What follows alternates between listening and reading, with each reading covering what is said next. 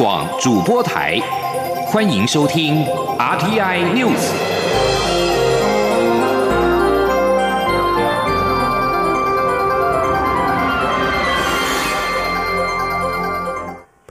各位好，我是主播王玉伟，欢迎收听这节央广主播台提供给您的 RTI News。今天是二零一九年十月二十三号，新闻首先带您关注两岸焦点。针对港女命案嫌犯陈同佳来台受审的问题，陆委会、法务部、内政部在二十二号召开联合记者会，说明我方已经去函港府，要求港府协助我方检警人员前往香港带回嫌犯及相关市政，呼吁港府依照先前公开承诺的提供合法协助。陆委会表示，既然港方放弃司法管辖权，我方则会积极彰显。因此，香港不办，我们来办，绝对不会坐视重案嫌犯逍遥法外。前天记者王兆坤的采访报道。陆委会副主委邱垂正表示，港府保安局二十一号晚间有关体制外可以解决的声明内容，可见港方仍无意受理，且对我方提出建立台港司法互助机制的建议，也没有正面回应。因此，为实现司法正义、务实处理此案，我方已于二十二号下午透过台港既有管道正式致函港方，提出以下两项诉求：首先是希望港方依照先前公开承诺，提供合法协助，就我方于二零一八年三月十六号、四月二十六号所提刑事司法互助请求书的请求事项，以及相关在港卷证资讯，例如认罪书、庭讯口供等。提供我方赴港人员吸回。其次是为避免范闲有逃亡灭证之余，希望港方协助我方赴港人员确认范闲身份及带回，勿使重案犯嫌逍遥法外。邱垂正指出，香港放弃司法管辖权，所以香港不办，我们来办。我政府希望港方对于我检警赴港将范闲及市政带回一事，能够紧速正面回应，并提供相关协助，让本案能够圆满解决。他说：“陈贤明天就从狱中释放，那么我们彰显我们的司法管辖权。当然，我们对他极有可能逍遥法外这个事情，我们就不能坐视不理。好，就是我们在积极展现我们的司法这个管辖权，不允许这个重嫌逍遥法外。我政府原本一直坚持台港应先讨论司法互助机制。”也质疑港府在操作陈贤自首，更认为港府企图将台湾纳入所谓一个中国政治框架下，将台湾视为中国一部分。但如今却又愿意派出检警赴港带人来台受审，这样的转折原因令人好奇。邱垂正回应时则强调务实处理原则，我方是苦等不到港方回应，只好彰显我方管辖权。他说：“你把相关的市政要送回来给我们。”啊，不能只单纯的就让陈同佳一个人来到台湾，透过自由行就要混到台湾来了。好，那么我想，如果是这样的话，那我就觉得，呃，对这个案子的审理，好，都会带来一些负面的影响。那么我们希望能够透过双方的这个检警人员共同合作，来圆满处理这个事情。关于检警合作做法，如果不被港府接受等假设性问题，邱垂正只是一再重申，希望港方依照先前公开承诺的提供合法协助，期待港方接到我方函电请求后，能给予正面回应。中央广播电台记者王兆坤台北采访报道。陆委会二十二号下午的记者会到晚间仍未获得回应。陆委会二十二号晚间十点三十分再度再度召开记者会，呼吁港府负起责任，积极处理。陆委会副主委邱垂正还表示，期待嫌犯不要临阵脱逃。陆委会强调，司法不能有空窗期。嫌犯今天将获释，恢复香港律政师所言之自由之身。若从此逍遥法外，恐怕将有逃亡、串证、湮灭证据之余，对被害者家属更是情何以堪，伤害永难平复。而香港政府直到二十三号凌晨才发出新闻稿回应，指台湾执法当局在香港没有执法权。对于台湾政府表示希望派员到香港特区政府将陈同佳押解到台湾，香港特区政府认为这等同于跨境执法，不尊重香港的司法管辖权，完全不能接受。有关港女命案，蔡英文总统在二十二号于晚间发布脸书贴文表示，希望大家不要被误导，我方从未放弃国家的司法管辖权。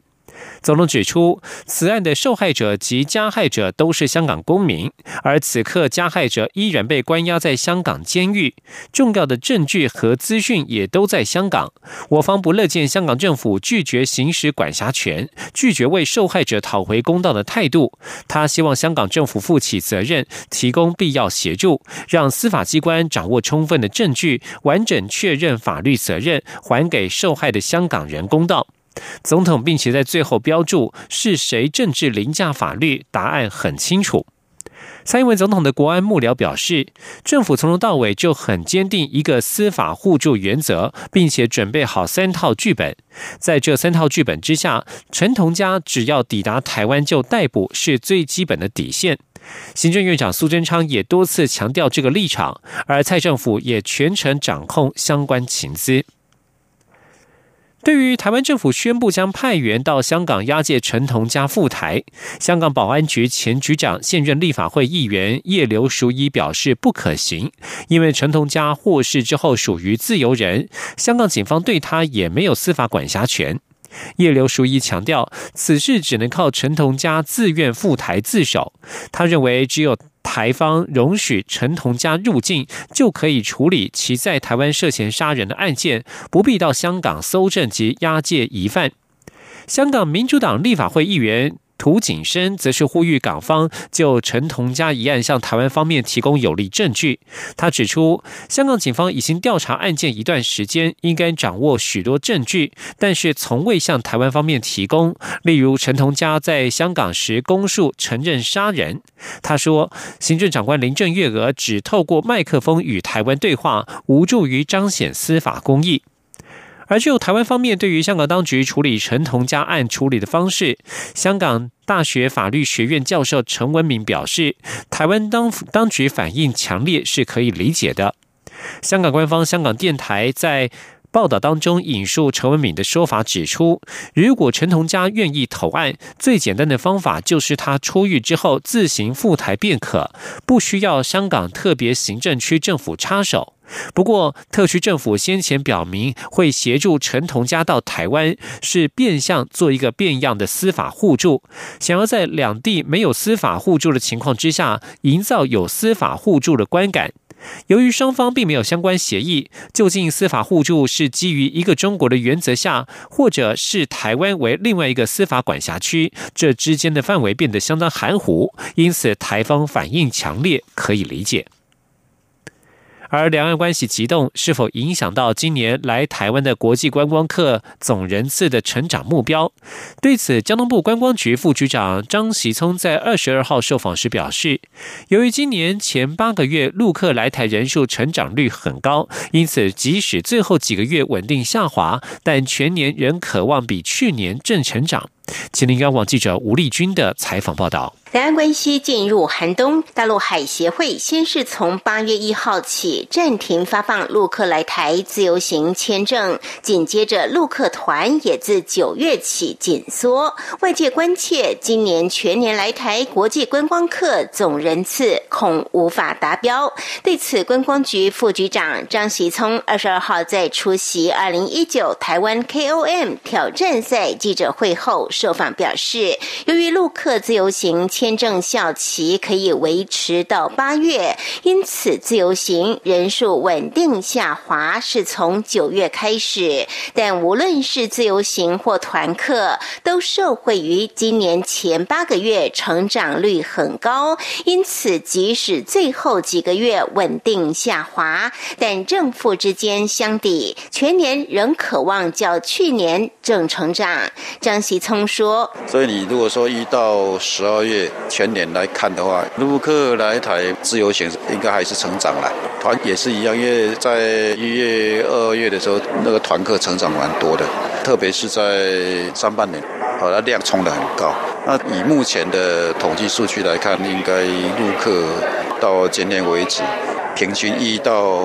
十月大陆团来台的比去年同期增长还有百分之十几有啊。但是它会慢慢下滑，可能百分之十几到百分之九，有可能到年底还是会成长了。张喜聪也推测，可能是因为陆客预期下半年会紧缩来台政策，因此今年上半年的量都冲得很高。中央广播电台记者吴丽君在台北采访报道。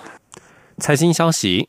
工研院二十二号发布台湾二零二零年制造业景气展望，将美中日韩贸易纷争、英国脱欧以及地缘政治冲突事件列为影响台湾明年制造业景气的主要风险。不过，受惠于台商回台投资，有助于制造业的生产能量，因此预估明年制造业产值为新台币十九点十八兆元，成长率为百分之一点二八。前天记者陈林信宏的采访报道。受到美中双方相互苛征报复性关税影响，全球贸易量在今年呈现萎缩，也影响台湾出口动能，导致企业生产及民间消费信心相对保守。今年上半年，台湾制造业销售与库存压力增加。不过，美中日韩贸易战引发全球供应链移转所带来的转单效应，以及台商回台投资趋势也优于预期。工研院指出，在相关投资计划于明年进一步实现后，有助于带动台湾内需成长。为台湾制造业二零二零年产销带来注意，并渴望支撑起台湾明年的经济成长。预估明年制造业产值为新台币十九点一八兆，成长率为百分之一点二八。工研院产业科技国际策略发展所经理刘明环说。明年我们从前面来看到，就是全球的景气可能相对来讲比今年来的低缓一些。哦，但是最近我们刚刚谈到的台商回台的这件事情，它的政策效果比预期来的好。那就经济部十月十七号公布，哦，现在是一百四十七家的厂商申请合可回台。好，然后目前核准的金额大概是六千一百五十八亿。那这些这些投资计划在明年进一步落实之后，对我们制造业生产能量是有带来一些帮助的。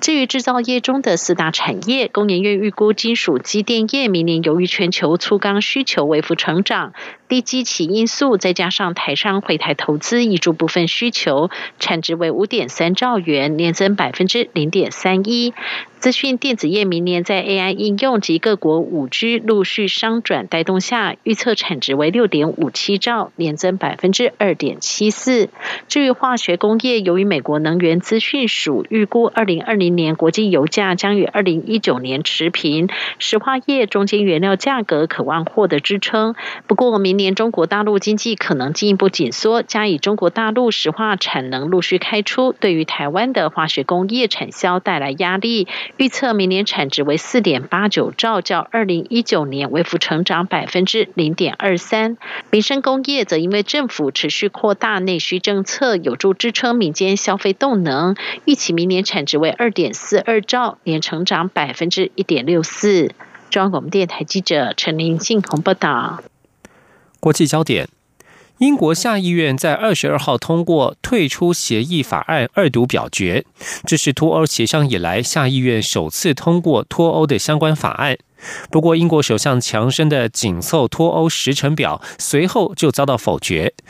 强生表示，他将暂停立法，脱欧的前程再一次前景未卜。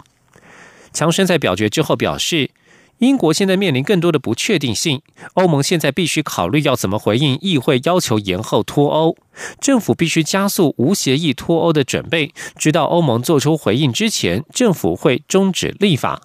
而强生事前就已经表示，如果欧盟决定让英国延后脱欧，他宁可直接推动大选。欧盟执委会发言人安德瑞瓦表示，欧盟已经注意到投票结果，希望英国政府告知其下一步决定。而欧洲理事会主席图斯克正针对英国先前提出将脱欧期限延到二零二零年一月三十一号的请求，咨询各国领导人。继续关注叙利亚的情势。支持叙利亚政权的俄罗斯二十二号同意，在叙利亚东北边境设置由土耳其掌控的约一百二十公里长、三十二公里宽的安全地带。安卡拉和平之权行动所带来的既定现状将获得维持。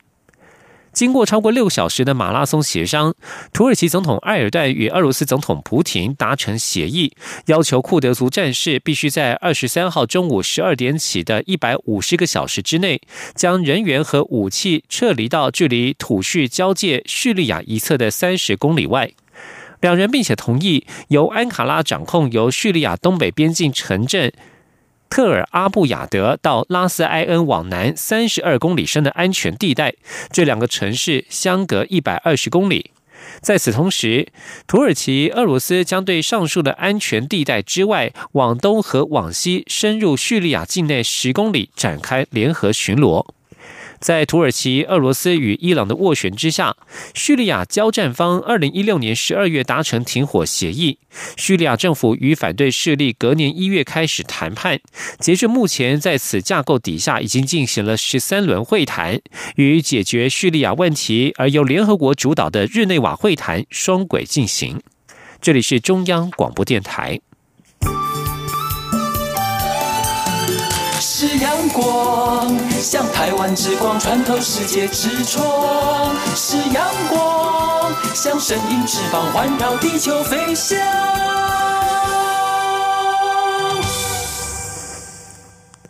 各位好，我是主播王玉伟，欢迎继续收听新闻。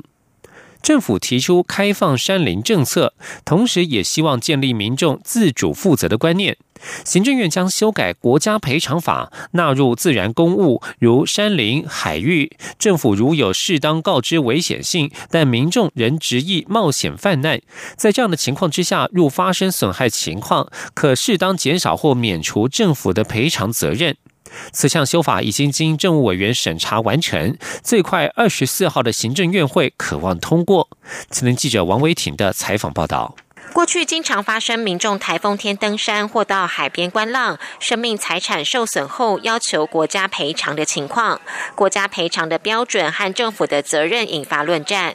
加上政府开放山林的政策主轴下，建立民众自主管理、自我负责的观念更加重要。现行国赔法第三条规定，公有公共设施因设置或管理有欠缺时，导致人民生命、身体或财产受损害者，国家应负赔偿责任。然而，此规定并未排除自然公务，如山域、海域等公有领域。政务委员罗秉成表示，亲近山林有危险性，这次修法重点在于民众前往山域或海域，如果是自然公务、非人工设施，政府如不适当告知危险性，可视个案减轻或免除政府的赔偿责任。罗秉成说：“呃，如果是这种自然的公务的情形啊，或人工设施啊，那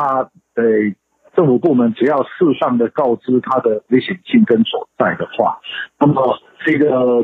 要去冒险犯难的人，知道说呃，比如去登山涉水都有一定的危险性，有做好自己的自主管理。”啊，那如果因此会发生一些这个损害情景的话，那个个案啊，法院可以啊，这个适度的减轻或免除这个政府的国家赔偿责任。罗秉成表示，原本的规定有人称为无过失责任。政府政策开放山域、海域，如果没有适度减少公务员的责任，那么公务员的心态会趋向不开放，否则开放后可能会面临损害赔偿责任。他表示，山海范围辽阔，完全管理不可行，因此适度调整国赔法中对于政府赔偿责任的规范。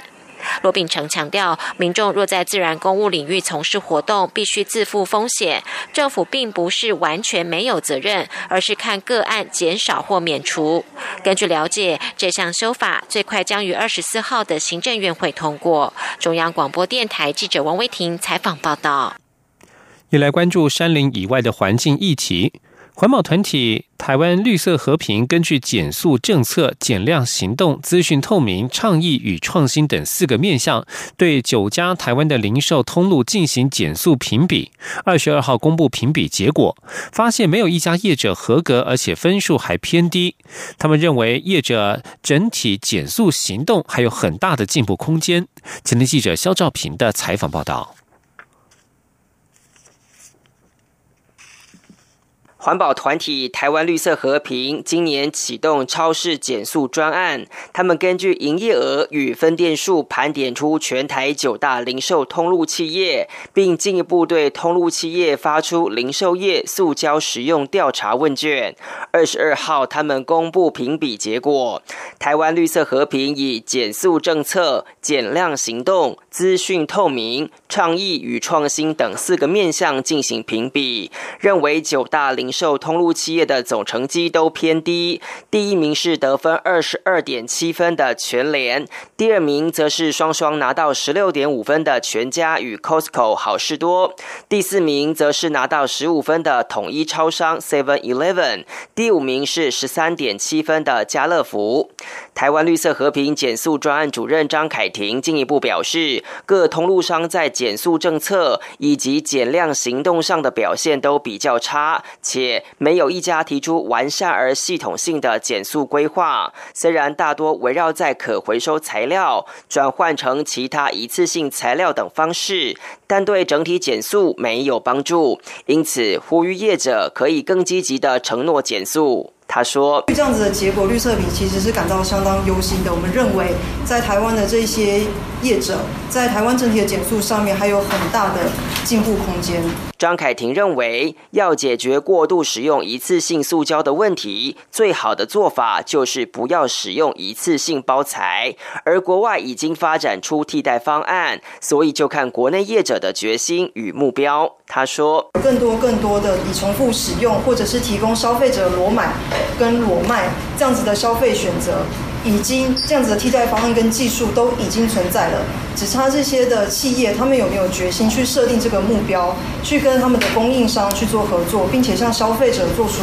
沟通。台湾绿色和平的调查是以问卷及公开资料搜集等方式进行，其中九大零售通路企业为大润发量饭店、好事多、全家便利商店、全联福利中心、美联社、家乐福、统一超商、顶好超市、爱买量饭店。其中大润发、家乐福并没有针对问卷提出回复。中央广播电台记者肖照平采访报道。医药消息：卫福部机关署在二十二号公布今年肠病毒并发重症死亡首例。这名个案是住在高雄的一岁男童，他在九月二十六号起出现了反复发烧、呕吐等症状。虽然几度就医，但因为变成变化速度过快，在三天内急救无效死亡。经检验确认是肠病毒七十一型感染引发心肺衰竭。疾管署提醒，虽然长病毒疫情趋缓，但还在流行期，提醒国人不要轻忽。今天记者肖兆平的采访报道。卫生福利部疾病管制署二十二号公布，二零一九年首起感染长病毒七十一型并发重症死亡病例。机关署表示，虽然全国长病毒门急诊就诊人次已经连续四周呈现下降，但还在流行期间，呼吁国人不要轻忽。针对这起今年首起肠病毒并发重症死亡病例，机关署进一步表示，今年确诊的五十例肠病毒并发重症当中，大约有八成都是肠病毒七十一型。而这起高雄一岁孩童死亡个案，是在九月二十六号出现反复高烧、呕吐症状，接连两天前往不同诊所就医，虽然一度退烧，但开始出现呼吸急促、活动力不佳情况。二十八号改送急诊就医，送加护病房治疗，但由于病程发展过快，急救无效。机关署防疫医师林永清说：“那不过在加护病房的时候，他的病程其实变化的蛮快的。那在呃经过检查是呃发现是说有肺水肿，然后心肌炎跟休克的状况。那当时就是呃因为病况比较危急，所以我经过急救。那不过可是呃还是很遗憾的，就是因为这个病程变化迅速，所以急救无效而而在。”呃，二十八号的凌晨就过世。那经过检验是确定是有感染上病毒七十一型。疾管署副署长罗义军表示，肠病毒七十一型是今年主要流行的病毒之一。二十二号公布的这起死亡病例，不仅是今年首例，也是三年来肠病毒七十一型并发重症死亡的第一例。罗义军说。今年我们今天公布的这一例哈，这个一岁的小朋友，呃，是三年来首见哈感染这个肠病毒七十一型重症导致死亡的小朋友。那肠病毒七十一型是各种肠病毒当中最容易引起幼儿死亡的病毒，主要是有可能侵犯脑部哈，引起脑炎或者是引发心肌炎等等，那导致心肺衰竭。罗伊军表示，今年肠病毒疫情较晚报道，虽然目前疫情已经趋缓，但研判十一月中旬才会脱离流行期。呼吁家长除了要重视手部清洁卫生外，一旦发现有呼吸急促、手脚无力、肌抽药等重症前兆，一定要送大医院，以掌握治疗黄金时间。中央广播电台记者施兆平采访报道。